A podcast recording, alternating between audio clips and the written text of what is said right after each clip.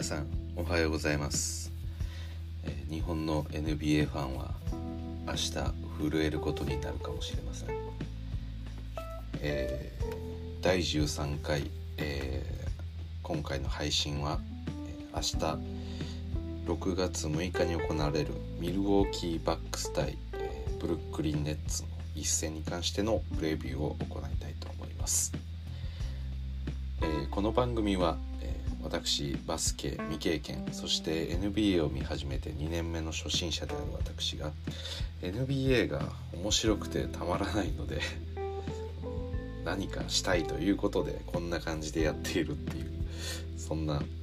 ラフな感じの配信なんですがまあもちろんあの間違いだらけですしあの適当なことばかり言うのであの聞いていただく方っていうのは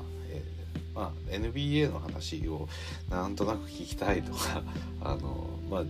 それなりにこういろんなこう有名な方のあのポッドキャストなり YouTube を聞いた後それでもまだまだ聞きたいと言ってまあ10本ぐらい聞き終えた後とかにあの適当に聞いていただく感じで使っていただければなと思います。はいということで、えー、早速あの始めるんですけれども、えー、この試合私はかなりこう楽しみにしています。はいあの私実はレイカーズファンであの今シリーズ、えー、今シーズン終わってしまったのでかなりへこんでいたんですけれども、まあ、私の中の NBA ファンの血がたぎり始めてこの試合外せないなというところであのすごくすごく楽しみにしている一戦です。で、えっと、シーズン前私の、まあ、予想的なもの、まあ、別にどこにも発表してないので自分の中で持ってたものなんですけど あのまず、えー、西の優勝っていうのは、えー、期待も込めてレイカーズもしくはクリッパーズみたいな見方でした。そして東に関しては、まあ、ブルックリンネッツだろうというふうに見ていました。そして、えー、今プレーオフが始まった時今じゃないですねプレーオフが始まったばかりの時ちょっとネッツとは言えないなというこまあネッツなんですけどネッツを唯一倒す可能性があるとすればバックスだけだなっていうふうに思い始めました。というのも、えー、バックス対、えー、マイアミヒート、えー、まさかあの昨シーズンのファイナル東のファイナル優勝者が、えまさかファーストラウンドでスイープされるという、まあ、衝撃的な事件が起きてしまいました、まあ、さらに衝撃的なのはファイナルのもう片方であるというか昨年の優勝チームであるレイカーズがファーストラウンドで敗退したというまあなんともなんともこう昨年の、えー、まあ予想昨年の、えー、結果っていうものが、えー、今シーズンと大きく打って変わるという、まあ、そういった変わったシーズン。さらにあのおかしいのはレイカーズにしろヒートにしろこのコアは別に変わってないんであの昨年ダメだったっていうので諦めてこうチーム解体したところなら分かるんですがむしろレイカーズに関してはあの戦力の補強もしましたしまあ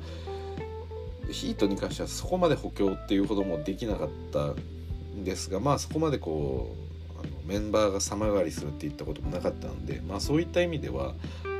まあ今シーズンも勝ち上がってくるのかなっていう風になんだかんだジミーがやってくれるんじゃないかとかアデバイオがやってくれるんじゃないかって思ってたのに、まあ、ちょっとこの結果だったので非常に残念なところがあります。まあ、ちょっとレイカーズはねあの AD もレブロンも怪我してしまったっていうのもやっぱあまりにも大きかったですしでまた昨シーズンやっぱりこうあの休みの期間が短かったっていうのもなんかこう影響したのかなって思います。まあそれはどうかわかんないですけどまあとりあえずそんな話は置いておいてあの私の中のこの NBA 熱がこう高まるほどあのマイアミ対、えー、このミルウォーキーのファーストラウンドっていうものはあのバックスのこの力強さを感じるそんな、えー、シリーズとなってました。はい、であの私正直今シーズンまあレイカーズファンでしたけどネッツが優勝するんじゃないかなって正直思ってましたっていうのもあのこれまでの配信の中でも何度かネッツについて話したことがあるんですがその際に言ったように、えー、結局のところ、えー、あれを守りきれるチームはいないと。あのやはり KD っていう存在だけでもあの守れないですし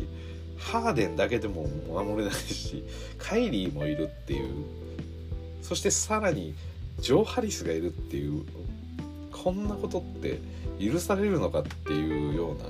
まあそんなあのまあ私見始めて2年目ですけれども、まあ、過去のその NBA とかの、えー、なんて言うんでしょうビッグデュオだったり、えー、あと何て言うの、まあ、ビッグ3って言われるような、まあ、そんなメンツと見比べてもあのこの攻撃力っていうのは過去、えー、まあちょっと見ないような攻撃力なんじゃないかなってなんかこういろいろ見比べててやっぱり思うんですよね。うん、なんかねそのビッグ3とかってありましたけれども昔のセルツだったりとかあのただ、まあ、こんなオフェンスが、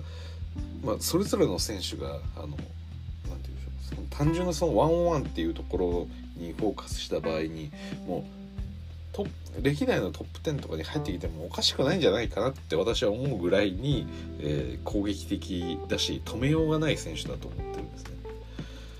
はい、ということであのそんなブルックリン・ネッツ優勝以外ちょっとありえないんじゃないかって思ってたんですけれどもまあそんなネッツを唯一倒せるとすればこのバックスなんじゃないかなっていうことが、えーファーストラウンドを見ていて少しずつ思うようになってそして案の定、えー、このプレーオフ唯一ファーストラウンドスイープをしたのは、えー、ミルウォーキーバックス、えー、マイアミや去年のファイナルの相手に対してのスイープということでこれはもう準備万端というかあのまさにこうなんでしょうね去年もあのミルウォーキーはそのマイアミに負けてるんで去年も、えー、いや東の優勝はおそらくバックスだって言われていた中でそしてヤニスが2年連続の MVP を取って、え、しかも DPOY まで取ったっていうそんなシーズンだったにもかかわらず、えー、まさかまさかの、えー、ヤニス・アデトクンボ散るということで あの昨年は非常にこうヤニスとしても納得できないシーズンとして終わったと思います。ただ、えー、今シーズンあのまあ、ちょっと西の方はねあのまあおそらくこのクリッパーズとかは最後あのシーズンの最終盤のところであのプレーオフで当たる相手をちょっと気にしたんじゃないかなって思われるような、まあ、そういったあのなでしょうねわざとこう負けるみたいな形の試合もあったんですがミルウォーキーはね、まあ、このままマイアミにぶつかるってことを分かりながらあのそのままあのぶつかってちゃんと勝っていってマイアミにぶつかっていったんでやっぱりこれあのすごいなって思ったんですよね私。これって絶対にヤニスが決めたなと思って。あのやっぱりミルウォーキーはあのそういうなんでしょうね。そこまでこうメジャーというかあの都会的なあのフランチャイズではないのでどうしてもこの選手の集まりがあんまり良くないっていう問題はあると思うんですけれども、まあ、その際に、えー、やっぱりそういったチームっていうのは1人の選手スター選手がもし手に入った場合にはその選手をやっぱり中心にチームを作っていく。でそれがまあ優勝がダメだったら次また、えー、その選手を変えようねっていうようなそういう考えというよりかは、まあ、中長期的にこのチーム1人のエースをしっかり据えてその周りに、えー、まあ相性がいいプレイヤーたちを揃えていくっていうようなケースが、まあ、多いかとは思うんですがこのミルウォーキーはまさにこうヤニスを、え、中心に据えてそしてあのヤニスとしては2年連続の MVP を取りながらそして去年も、まあ、クリス・ミドルトンのような選手がいたりブルック・ロペスがいたりとか、まあ、戦力としてはあの申し分ない状態で挑んだ昨年のプレーオフがまさか今年、えー、あまさか去年あの負けるとは思ってなかったんであの、まあ、本当にいろいろ話が出ましたよね。あのミルウォーキーのフロント陣としてはやはりあのヤニスがそれで愛想つかして、えー、トレードをしたりだとかその FA で出ていくみたいなことがあってはやっぱりもうミルウォーキー向こう何年かのこの光が全部消えてしまうのでやはりこうヤニスが獲得するというかヤニスはそのままいてもらうっていうことを、まあ、最優先に、えー、話をおそらく進めてその結果あのブーデンホルツァーヘッドコーチのその解任の噂が出たりだとかいろいろあったんですが結局あのヤニス自身はまあ本音どう思ってるかは分からないですけれどもこのミルウォーキーっていう土地が大好きだし、まあ、ブデンホルター自体もあの信頼してるっていうところで、まあえー、契約を延長する方針であの話が進んでると。で、えーまあ、今シーズンそういったヤニスの、えー、もうこのチームはダメだって見限らせないような、えー、シーズンが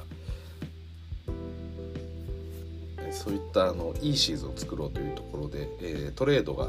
スタートしたそのタイミングで、えー、ドリュー・ホリデーと,、えー、とボグダン・ボグダノビッチかを、えー、獲得するっていうニュースを真っ先に、えー、このミルウォーキーが出して「ほらヤニスほらお前もう言った通りこれ取ってやったんだからこれもう分かるよね」って。もう俺は俺らのチームはもうお前お前なんだよってお前が望む通りにやってやるっていうそういう気概を見せるようなあの一番乗りの、えー、トレード情報を出してきたんですけれども。それがあのなんかダメだったらしくてあのまだ決まってねえよっていうことをボグダン・ボグダノビッチの代理人が言ったりして結局そのあのトレード選手獲得っていうのはならず唯一あの得られたのはドリュー・ホリデーだったんですけれども、まあ、ただドリュー・ホリデー自体もねあのすごい選手だなまあなんでしょうねもうなんかみんなからこう過評過小評価されてるポイントガードみたいな言い方はされますけど、まあ、そこまで言われるのであればもはや過小評価ですらないような気もしないでもないですが、まあ、何にせよドリュー・ホリデーっていうポイントガードは、まあ、かなりやばいポイントガードだっていうことはもうこのマイアミの、えー、ファーストラウンドを見る限りもうすごく納得できると思います。はい、ということで戦力としては、えー、増強した、えー、ミルウォーキーバックスが、今シーズンも絶対入賞するということでおそらくヤニスがあのこのコーチ陣とかフロント陣とこう話している中でヤニス君そろそろあプレーオフに近づいてきたけれどもあのこのままいくともしかしたらねあのあまりちょっと名前言うのもちょっとあれなんだけどあの、ま、マイアミ？マイアミとファーストラウンド当たりそうなんけどどうすこれちょっと避け避けてこうかファーストラウンドはみたいなことを言った瞬間にアニスが「No, no 俺は当たる」俺は倒すだよねだよねそうだよね。みたいな感じであのもうヤニスはもうこのマイアミというしこりを去年のこのあの屈辱っていうものを置き去りにしたまま今シーズンの優勝っていうのをもう多分考えなかったと思うんですよ。でもヤニス自身この NBA に入ってから最初線が細かったのにすっごいあの頑張ってトレーニングしてで今のこのやっぱり活躍があってでこのヤニスっていう選手はやっぱりその自分のこの困難にこう立ち向かっていってそれを真っ向から乗り越えていくっていうようなそういう多岐を割った性格というかそんなあの不屈の魂がある選手なのであの去年夢を打ち破られたそのマイアミに対して今年はそれを乗り越えていくんだっていうところをはっきりとあの決別したいっていう思いもあってマイアミに挑んだんじゃないかなとかまあこれは完全な妄想なんですけれども思ったりしてます。はい、というところで、えー、まあ今年の、えー、ミルウォーキーは、まあ、去年の、えー、去年こう、まあ、苦いを飲まされた、マイアミヒートに対して復讐も果たしたということで今まさにノリに乗ってる状態じゃないかなというふうに思います。はい、でそれに対して、えー、まあ今年のまあ、ある意味こう主役だった、えー、ブルックリン・ネッツ、まあ、先ほどのトレードの話で言うと、えー、ミルウォーキーが一発目にでかいのを出して、まあ、東を震えさそうとそんな風にしてたところでまさかまさかのハーデンが、えー、自分からこうなんか「もう俺出てきてよ」みたいな。まあハーデンのトレードに関して私は結構納得してないところはあるんですけれども。あの納得してないというかそれでいいのかって思うところがあって。あれまあトレードって基本的にそのチーム事情じゃないですか。その FA に関しては選手が決めるっていうのはいいんですが、まあ、契約としてチームと選手間での契約がある中で、えー、まあその選手側の方から、えもう俺出てきてよ出てきてよということでまあ明らかにこう練習時間にちゃんと来ないとか、まあ、そういった問題行動が出てくる中であのもうこのままハーデンを保持していても、まあ、ヒューストンのファンもまた嫌気がさしていくだけなのでっていうのもあってまあ多分ヒューストンはもうトレードに出したんですけれども、まあ、あれがなかったらハーデンのあの何て言うんでしょうねその抗議活動みたいなあのストライキみたいなものがなかったらおそらくまだハーデンってヒューストンにいた気がするんですよ。まあということもあってあのまあ、結局ねあのヒューストン自体もいいトレードにならなかったわけですからあのあのタイミングでトレードする必要なんて多分ないはずなんでまあそういうこともあってあのあそれでトレードしちゃっていいんだっていうあの なんでしょうねこう疑問はありますね。まあ私個人的にはハーデンは好きなんですけど、まあ、そういうこと言うと多分いろんなチームの選手たちがあの同じようにこうまあ、ハーデンクラスのあの力を持ってないとああいうこともできないんですけどまあそういうことが起きていくんじゃないかなっていうふうにまあ思ったりもしてました。はい、で話がもうなんかね あのずれにずれてるんですけれどもというのも私この配信を始めてからまだ一度もこのミルウォーキーについてとかブルックリンについてとかっていうこう話題をこうピックアップしたことっていうのはないのであくまでこの話の流れの中で出てきた選手に対してちょっと言ったぐらいなんで本当はねやっぱ今シーズン振り返ると言いたいことってすごくいっぱいあるんですけれどもあのそうは言ってもやっぱりこの今日は明日の試合のプレビューってことなんで一旦切り上げて進めていきたいと思います。はい、ということで、えー、この、えー、ブルックリン対、え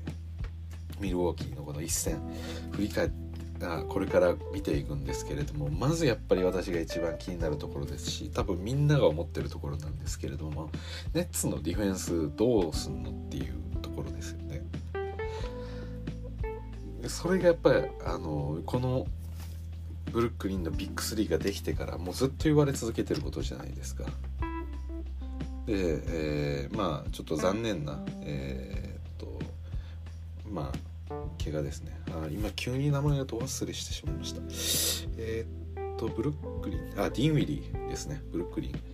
そうディンウィディーがすぐ怪我してしまってえー、っとまあ元からそのアレンだったりそのディフェンスに貢献してくれてたプレイヤー、まあ、プリンスだったりっていうのをこう切ってしまったことによって、まあ、ネッツのディフェンス力っていうものが、まあ、一気に崩壊したんじゃないかっていう話があってで実際シーズンの中でもやっぱりディフェンスが全然ダメなんですね。でえー、っとまあこれはちょっと別のあのプレビューとかでもとかも参考にして見てたんですけどえっとね今回のそのネッツのディフェンスあのまあ今ちょっとスタッツを見てるんですけれども、えっと、このプレーオフに限ってっていうところで見た場合ディフェンシブレーティング。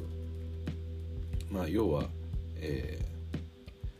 なんて言うんでしょうね。その100ポゼやった時に何点取られるかっていうところで言うと、えー、今ネッツはこのプレーオフでは10位です。で基本だから毎、えー、1試合大体こう100ポズじゃないですね。1試合ですね。なのでえー、っと大体115点基本的には取られますよっていうようなまあそんな風になってます。で、えー、これは上から10番目。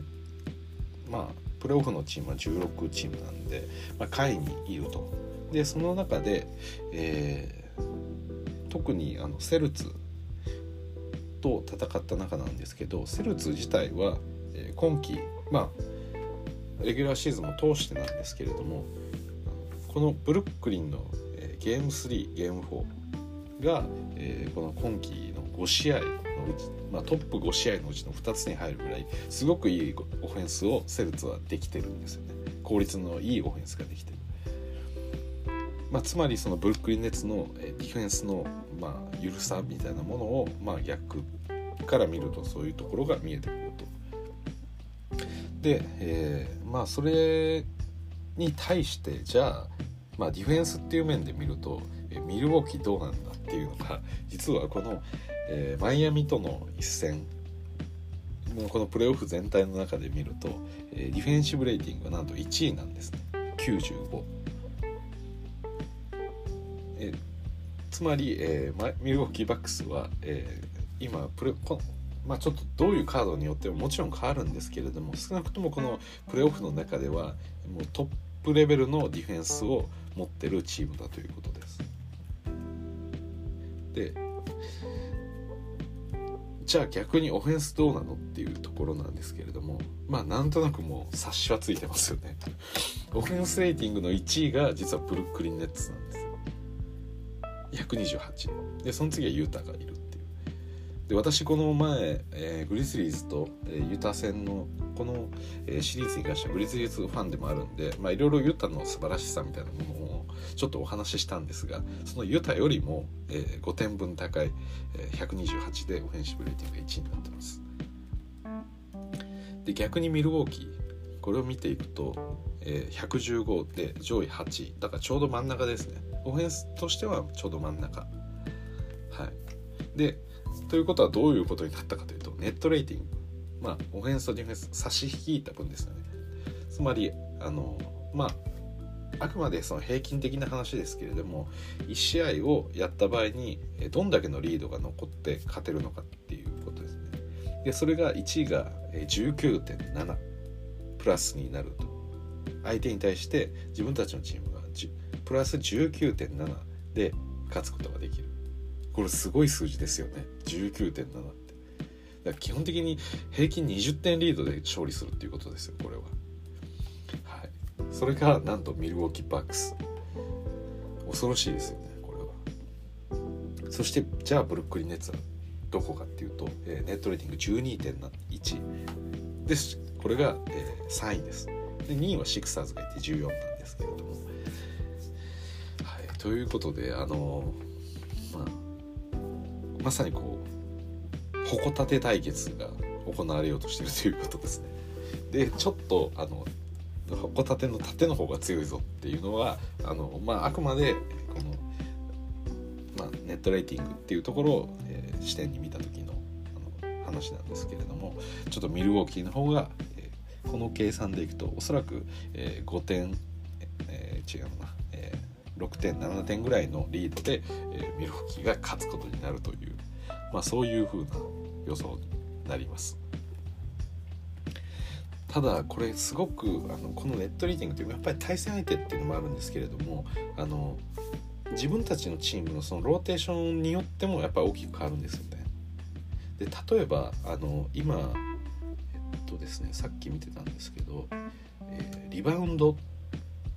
ていうまあ、リバウンドの指標でこのプレーオフ全部見た場合リバウンドが一番多かったチームが実はミルウォーキーバックスなんですよ。でこれ1試合のリバウンドが平均59あるんです。で2位はなんとニックスで46なんですよ。だから2位と13本以上の大差をつけたこのミルウォーキーバックスというチームのこのリバウンド力でもすごいこの要はリバウンドが強い選手がいるとか高さで圧倒してるっていうようなことがまあ考えられるじゃないですか。でまあブルック・ロペスがいたわけですよ。ただここでちょっとあの疑問なのが次あのブルックリンで当たる時にブルック・ロペスがちょっとややこしいですね。ミルウォーキーはセルティックスに、えー、セルティックスじゃないマイアミに対してブルック・ロペスをずっとリムプロテクターとして置いてたんですよ。それはあくまであのやっぱりマイアミ自体があのアデバヨだったりあと、えー、ジミー・バトラーのようなあの、まあ、ここぞというところでこのインサイドで勝負してくるチームプレイヤーたちがいるのであのブルック・ロペスをずっと置いた状態もしくはボビー・ポーティスを置いた状態要はあのでかいセンターを置いてリムをちゃんと守ってるっていうような守り方をしていたのがこのマイアミに対しての、えー、ミルウォーキーだったんです。だからこの高さ的に、えーまあ、バムだったり、えー、そのまあ、ジミーに対してリバウンドで圧倒してこの数字があり、えー、先ほどのディフェンシブレーティングが作られてるっていうようなことなんですけどただこのブルックリン・ネッツを相手にした時にブルック・ロペスを置くのかっていうことですよね。で間違いなくバックスにとって一番あのやりやすい形硬い形っていうのはブルック・ロペスにリムプロテクターをやってもらうっていう形だと思うんですけどただそれでブルックリン通用するのかっていうところはありますよね。っていうのも、えー、このブルックリン・ネッツっていうチーム皆さんご存知の通り、えー、カイリーそして、えー、ハーデン、え、そして KD さらに言うと、え、ジョー・ハリスって言ったあのすごいシュートがうまいプレイヤーが多いんですよね。であの今シーズンカイリー自体も、えー、504090を達成してますしで KD もハーデンもその外が打てない選手で全然なくてむしろバンバン入れてくる選手なんで、まあ、外外っていうのはあくまであのペイントエリア外っていう意味です。要はそのミドルのジャンパーだったりスリーとかも含めてあのシュートが上手い選手たちってが揃ってるのがあのこのブルックリン・ネッツっていうチームなんでで実際、えー、スリーポイントのパーセントとかも、えー、まあレギュラーシーズンは確かクリッパーズが1位だったはずですが、えー、このプレーオフに限って言うと、えー、実はブルックリン・ネッツがあのフィールドスリーポイントパーセンテージ1位なんです。でそれが42%あります。はい。そしてさらに、えー、まあ、フィールドゴール、まあ、通常のミドルとも含めてなんですけれどもそれでいうと、えー、49.6%これもブルックリン・ネッツは2位です。つまりオフェンスの効率があのめちゃくちゃいいチームだっていうことです。そしてまああの実際の細かいそのシュートとかっていうのは見てはいないんですけれどもただもう容易に予想ができますよね。あの KD なり、えー、カイリーなりハーデンがミドルの辺りとかから打ったり3のラインからバンバン決めてくるっていうことが。そうなんです。なのであの非常にこう危険だぞということを言いたいです。でえっ、と今ちょっと私喋りながらあのーちょっとブルックリン・ネッツのあの今シューティングこのプレーオフにおけるシューティングエリアの、えー、数字をこれから見ようかなと思ってちょっと、えー、見始めてるんですけれどもやっぱりそうですねこれあのシュートまあそのシュートエリア別エリア別の、えー、シュート数と、え、その成功するパーセンテージみたいなものを出してるのまあ、NBA.com の、まあ、スタッツ内にあるんですがそれによるとこの restricted エリアまあ本当にリムの下ですよね。制限制限区域のエリア、まあ、ここは61.5%と、まあ、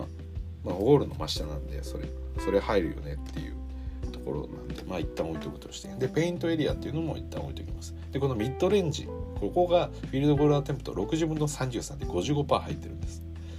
つまりペイントと3の間のあのミッドレンジの間を打って55%以上入るんですよ。これは結構驚異的であのやっぱり先ほど言ったようなブルック・ロペスを、えー、リムプロテクターとして置いておくっていう風になると、えー、まあやっぱりリムのところまで少なくともペイントの中に入ってこられれば、えー、そのブルク・ロペスの、えー、高いリモプロテクションする能力っていうものが生きてくるんですがそこに到達する前のミッドレンジのエリアで高い確率でシュートを打たれるとそれは非常にあの対応が難しいと。ということで、まあ、そのブルック・ロペスが持ってるその能力を生かしきれないむしろあのなんでしょうね他の選手にこう簡単にダブルチームに行ったりするようなことができなくなるっていうやっぱりこう外に釣り出されてしまうと実際ブルク・ロペスも、えー、先ほど言ったようなカイリー、えー、カイリー・ハーデン、えー、KD ジョー・ハリスみたいな状態になっていくとあのマークを外すことなんてやっぱできないと思うんですよ。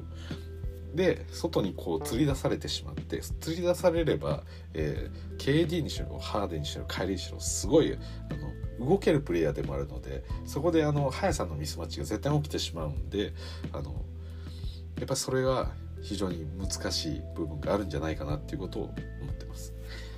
なのであのここで先ほど私すごくあのディフェンスが強いチーム対オフェンスが強いチームって話をしたんですがこのディフェンスをあの作り上げているこのブルックリンロあブルック？ついに混ざっちゃいましたこのブルック・ロペス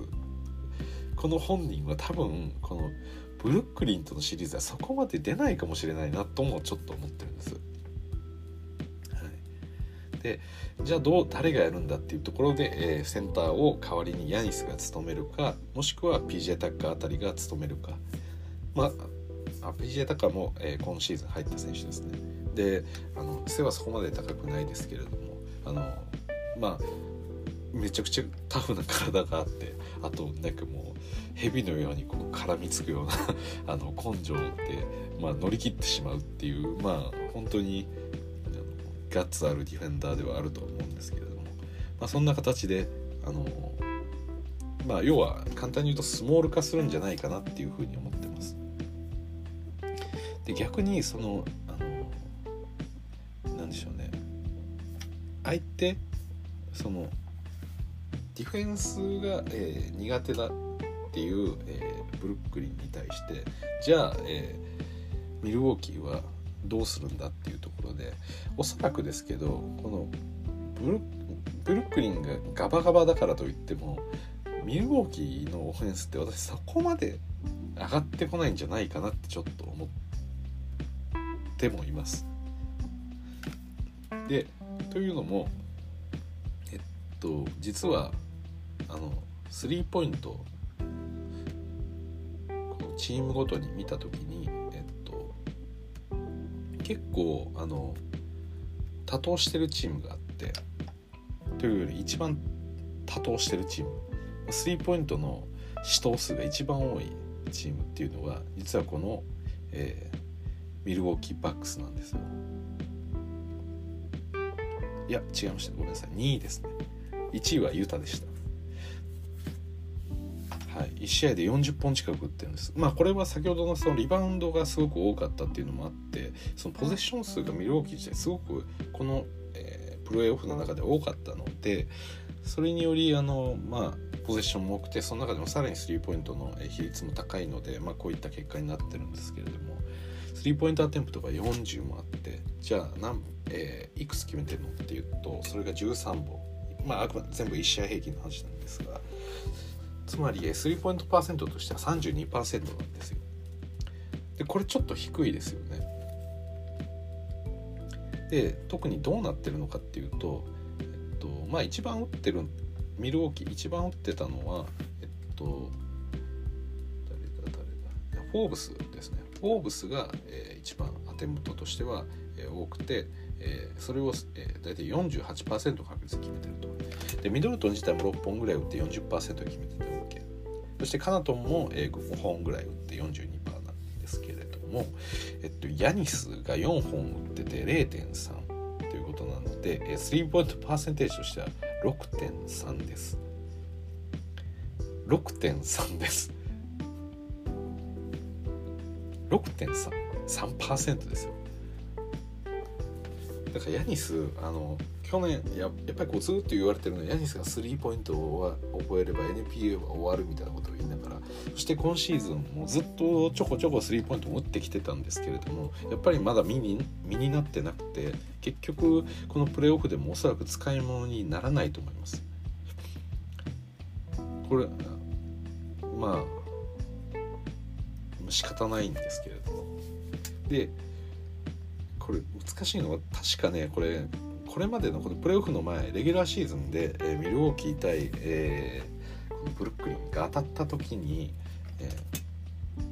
ー、ヤニスは結構スリーポイントその時も担当してるんですね。というのもさせられてるというか。はい。なのであのただヤニスはなんだかんだどうなんでしょう？そのすごく微妙なところなんですけれどもまあそれで打たずにあのちゃんとドライブしてキックアウトするとかっていうことに徹底すればいいんですけどもしかしたらヤニスはなんかスイッチが入ってしまって下手したら3決めてやるぜみたいな感じ結構打つんじゃないかなっていう気がするんですよ。はい、なんか最初はねちょっと打つのをやっぱり控えていやいや俺はクールだぜっていう感じでそんなことやられて自分の苦手な領域で戦うつもりないぜみたいな感じであのペッてこうパスを出して、まあ、別の人に、まあ、任せるなりまたもう一度オフェンスを組み立てるっていうことをやるとは思うんですがこうカッカしてきた時にヤニスってこう打ちかねないなっていうのを 私は結構思っててでそれをやると多分ヤニスがま、1試合で45本打ってで1本でも入ればヤニスって多分結構なんでしょうね。ハッピーなことがあるとそれをなんかこう課題自分の中で過大評価するみたいな癖があるような気がしててヤニスに対して、はい、これは別に何でしょう。なんかその人の、まあ、認識の仕方というか認知的な話なんですけれども、うん、なんかこうねあのなんでしょう。例えば、まあ、前回のあのまあ、今年のオールスターとかでスリーポイントがポンポン入ってる時のヤニスの喜び方ってなんかちょっと異常ですよね。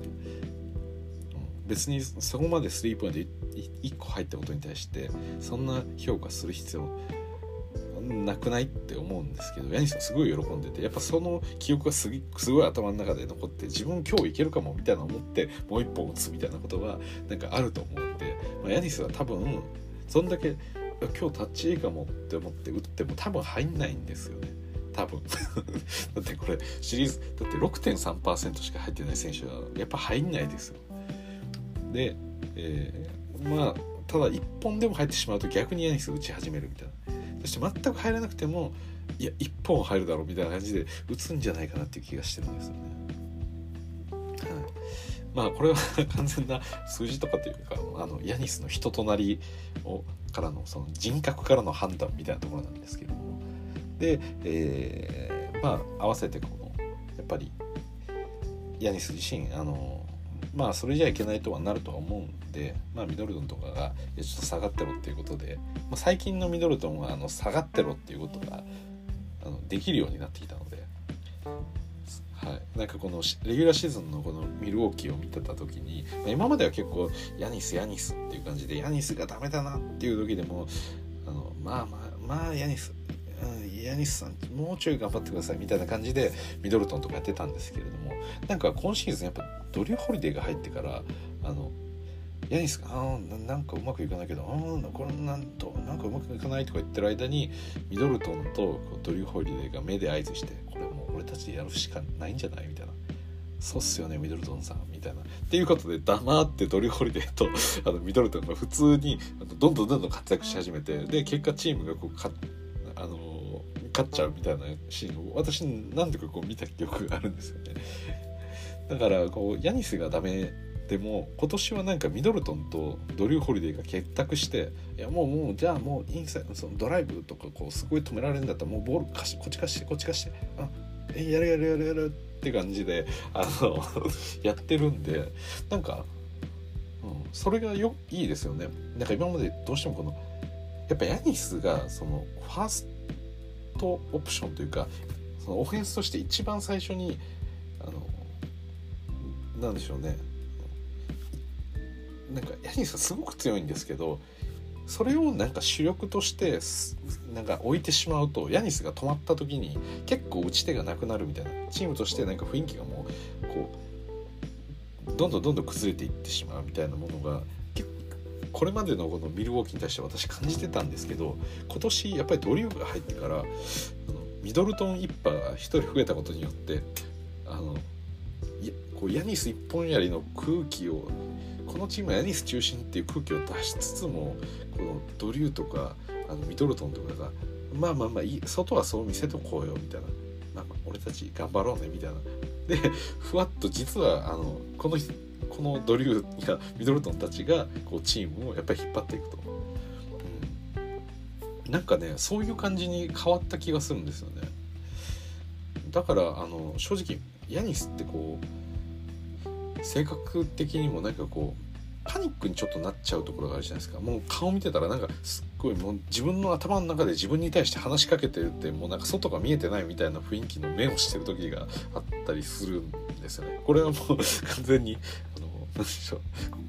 もうバスケットなんでもないんですけども、まあ、そういう見ててそんな感じがするんですよ。なんか口をこうぶっと閉じてなんかこれヤニスどこ見てんのみたいな。どこも見てない目してるよっていう感じの時があって。でそういう時にあのまあ のこの間のあのフリースローの10秒バイオレーションを取られるとか、まあ、ああいうのもそうですよね。で ヤニスのフリースローってこうあの打ってあの1本外れた時になんでしょう他の選手って言っても似たような打ち方をするけどまあ入るか外れるかっていうまあ自分の中で一応これっていうのがある中でこうや打っていつも入ってるんだけどなんでこんな入んでるんだろうなっていう感じでまあまあ打ってるって感じなんですけどヤニスってもうなんか1本目打って外れた時に明確にこうフォーム腕の振りの速さとかがグッて速くなって打ってたりとかする時があるんですよ。いやそそれはいつもやってるそのリズムじゃない全然違う右そのショット打つ時のあの力の入れ方と全然違うんでいやそれじゃやっぱりこう安定して入んないよっていうような打ち方をしてたりするんでだからはいなんかヤニスってそういうとこも含めてやっぱ面白いんですよね見てて。もう動きもう異次元もう化け物じゃないですか本当に。その身体的な話で言うと NBA トップかもしれないぐらい化け物な化け物じみた動きをするんですけれども、まあ、逆にこう NBA 選手らしくないというかそういうなんかポケーっとしてる時があったりとか あのフリースローとかの時にもうなんか変な動きをしたりするのとかも、まあ、そういうのも見ててあの選手としてこう一長一短があってすごく面白いなと思うんで私はかなりヤニスが好きな方なんですけど。はい、ということであの、まあ、何の話をしてたかちょっと かなり脱線しすぎたんですけれども、はいまあ、要はあのヤニスが通用しないまあ、ヤニスがやばいってなった時でも、まあ、今回のミルウォーキーには、えー、ミドルトンとドリューがいるので実はなんとかなってしまうんじゃないかなというふうにも思ってます。でこの辺りミドルトンとかドリューが効き始めた時ってあの、まあ、今までのバックスよりももっともっとこう外に外にあのやっぱあのネッツ側の、えーディフェンスも対応しなきゃいけなくなりますし、まあ、そうなってくるともう殿下の方とヤニスの一本槍が、まあ、刺さり始めるので、まあ、そうなってしまえばもうそこもゲームがもう決まるような はい、そんなことにもなっていくんじゃないかなと思います。でなのでこの先ほど私このミルウォーキーが、えー、今回あのディフェンスレーティング高いけどこれブルック・ロペス本当に出るの？っていう話もしたんですが逆に、えー、ブルックリン側ネッツ側も、えー、ディフェンスどうすんのっていうところで、まあ、このセルティックス戦に関しては、えー、ネッツってディアンドレ・ジョーダンとか出してないですよね基本的に。だと思うんですよおそらく。私そこまで全部追ってるわけではないんですけどおそらくディアンドレ・ジョーダンは出てないんじゃないかな。だと思うんですね。で多分、えー、5番センターポジションを KD がやったり、まあ、ジェフ・グリーンがやったりとか、まあ、そんなやり方。であとあの、まあ、若手であるこのクラクストン君がこう出場したりとか、まあ、そんなシーンがあったと思うんですよ。でクラクストン自体はすごくいいんですけど、まあ、まだ若すぎるのでこのミルウォーキーの例えばヤニスみたいなモンスターを止めれるかみたいなとか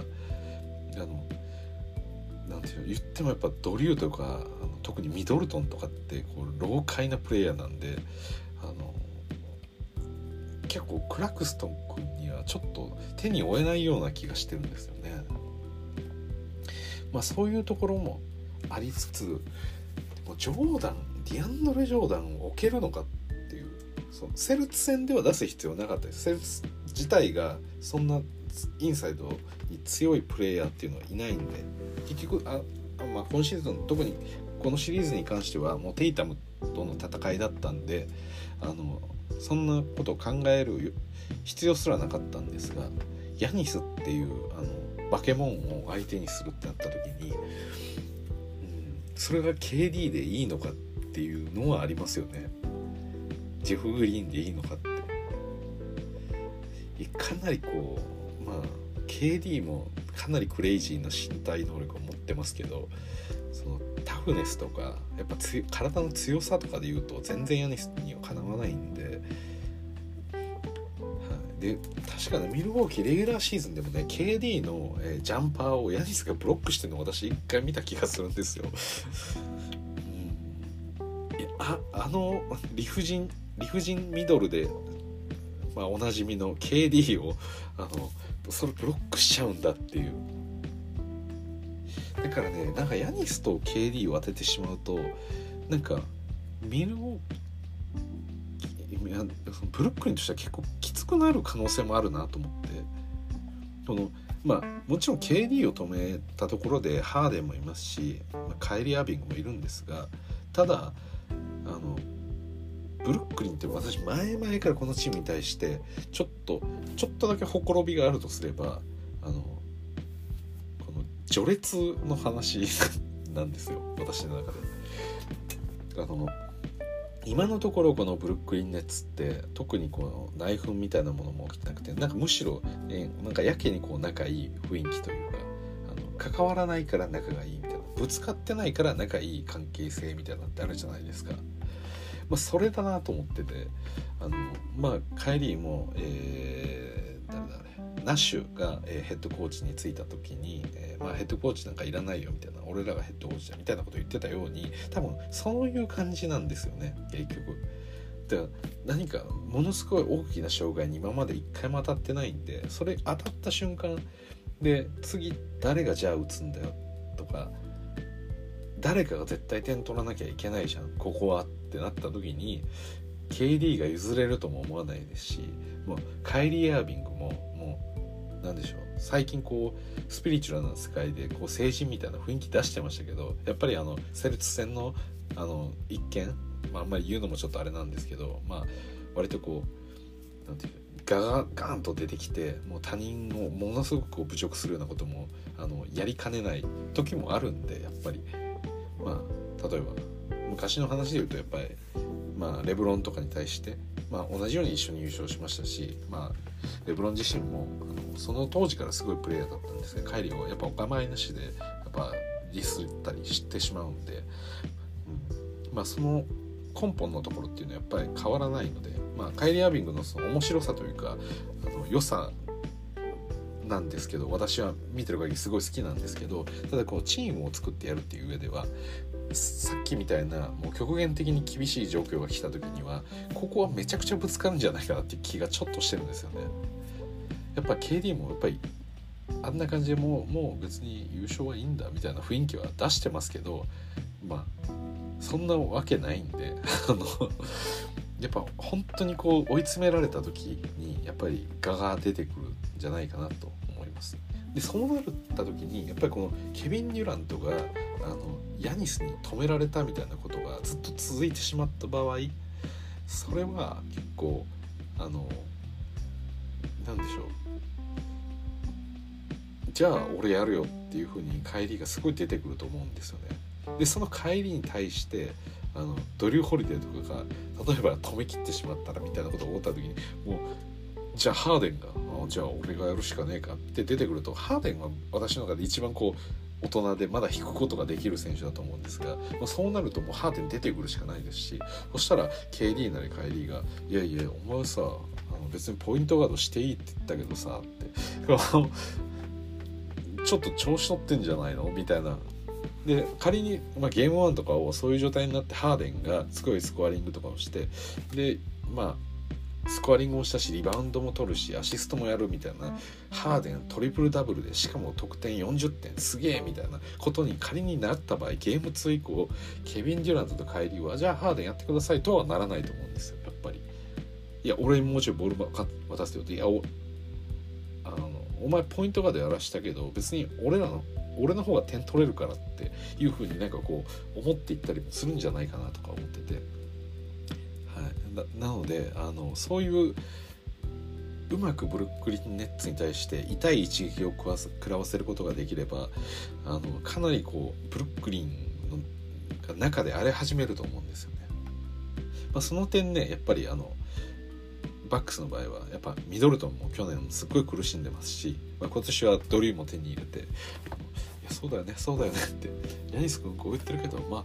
そうっていうことにしながらも僕たち頑張ろうよみたいなそんなことができる選手だと思うのでミドルトンは。うん、でどれも寡黙にやるんでこっくりとうなずきって。なのでそういう何て言うんでしょうやっぱ精神的に一度こう崩れた時にでもやっぱりこう立ち戻っていける、まあ、そういうのはやっぱり去年のその敗退っていうのもあってさらにその中でも今年こんだけいいチームを作ってきたバックスにはそれが備わってると思うんですよ。なんでこのゲーム1明日のゲーム1自体はものすごく楽しくなるのはもう確実なんですけれども、まあ、その後もさらに楽しいですよね。まあ、なんか普通の例えば先ほどのあのまあ、最初にじゃあジョーダン入れるんかもしくは、えー、もう KD でやっていくのか、まあ、そういったところの、えー、勝負っていうのもあると思うんですよ。ゲーム1どっちでスタートするか分かんないですし、ね、逆にあのミルウォーキー側もブルク・ロペスでスタートするかもしれないし、まあ、そこのそのサイズを、まあ、スモールにするのかビッグにするのかっていう、まあ、そこの兼ね合いっていうのはおそらくこのゲーム123の間でこう差し替えみたいなものがもしかしたらちょこちょこ起きると思うんですよ。それはまあ予想できてることなんですけれどもそれ以上にこうゲームを通じて重ねるにつれてこう中で溜まっていくこうあのフラストレーションだったりとかそれを打開するためのやり方っていうのも、まあ、そこがなんかこうなんでしょうねこの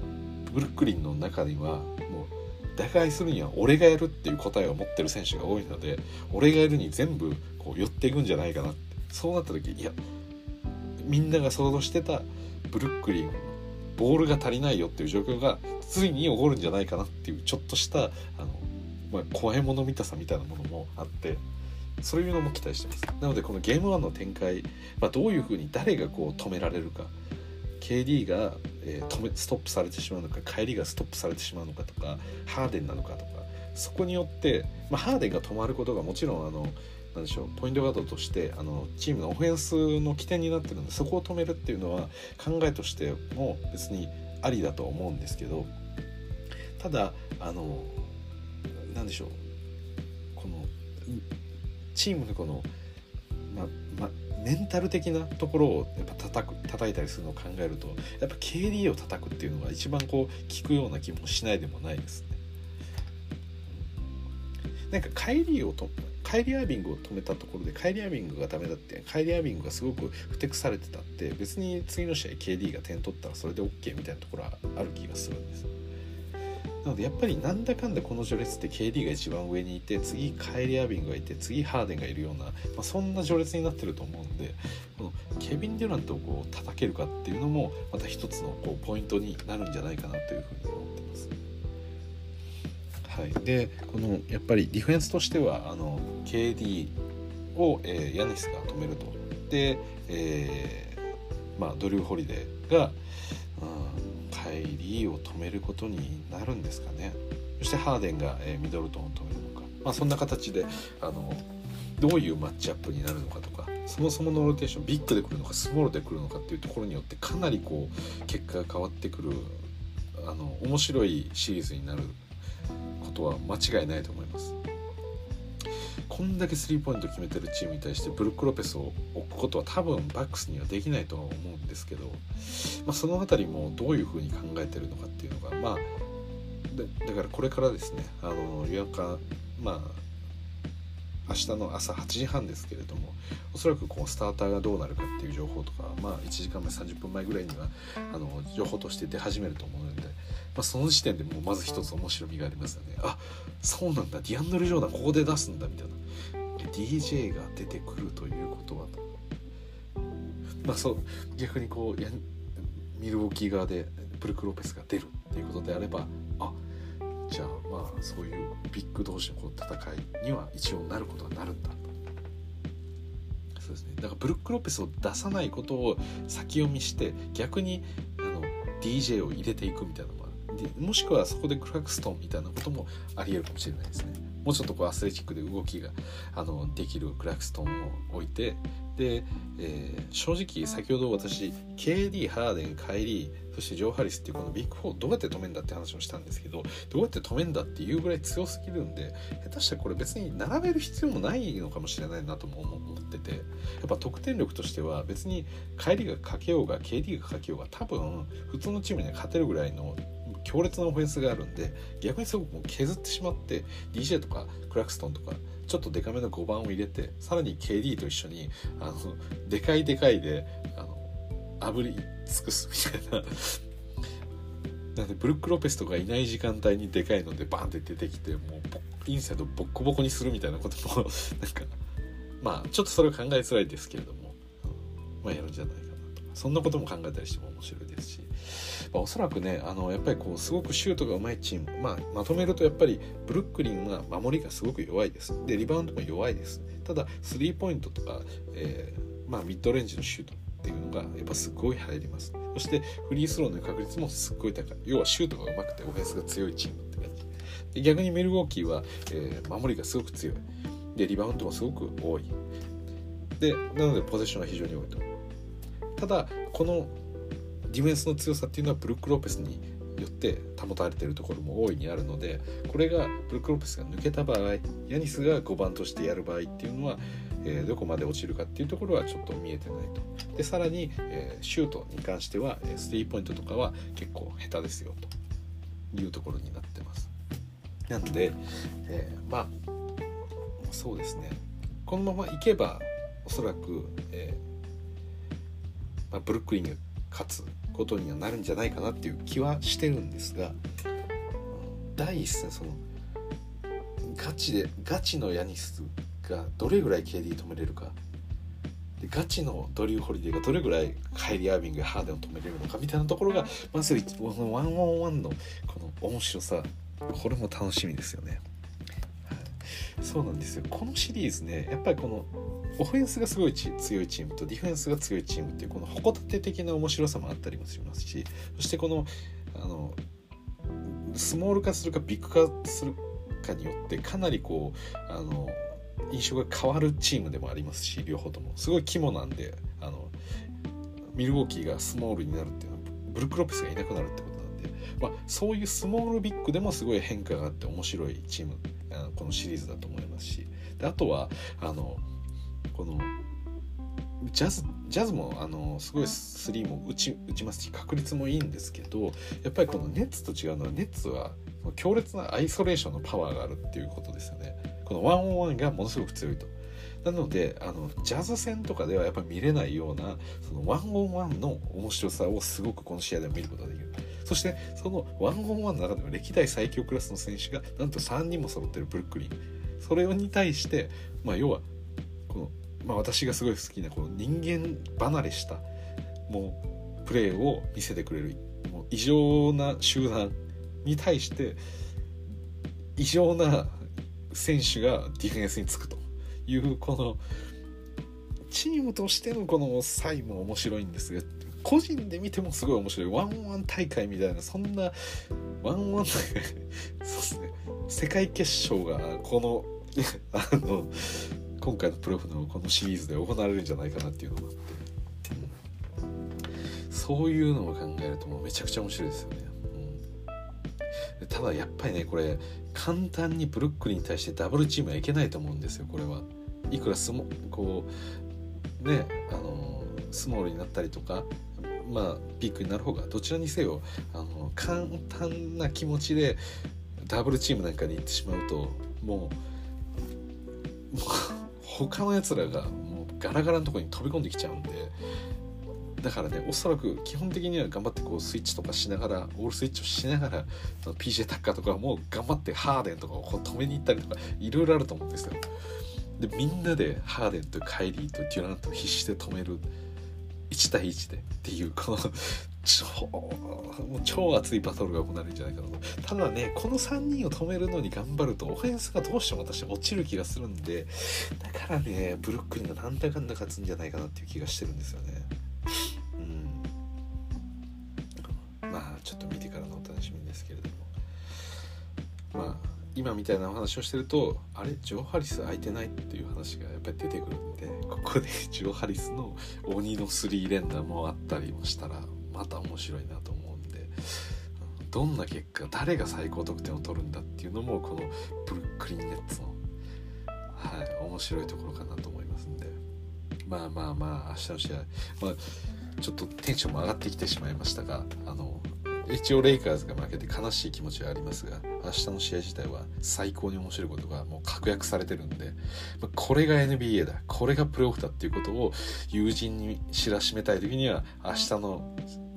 試合そしてこのシリーズを見せるっていうのが間違いなく一番いいと思います。はい、ということで結果を楽しみにしながら、えー、明日8時半から、えー、まあ少し朝は早めですが休日にしてはねただあのこんな楽しいことがあるならそんなことも言ってられないでしょうということで今日お酒飲まれる方はまあちょっと控えめにして明日はまあちょっと早めに起きて8時とかぐらいから、えー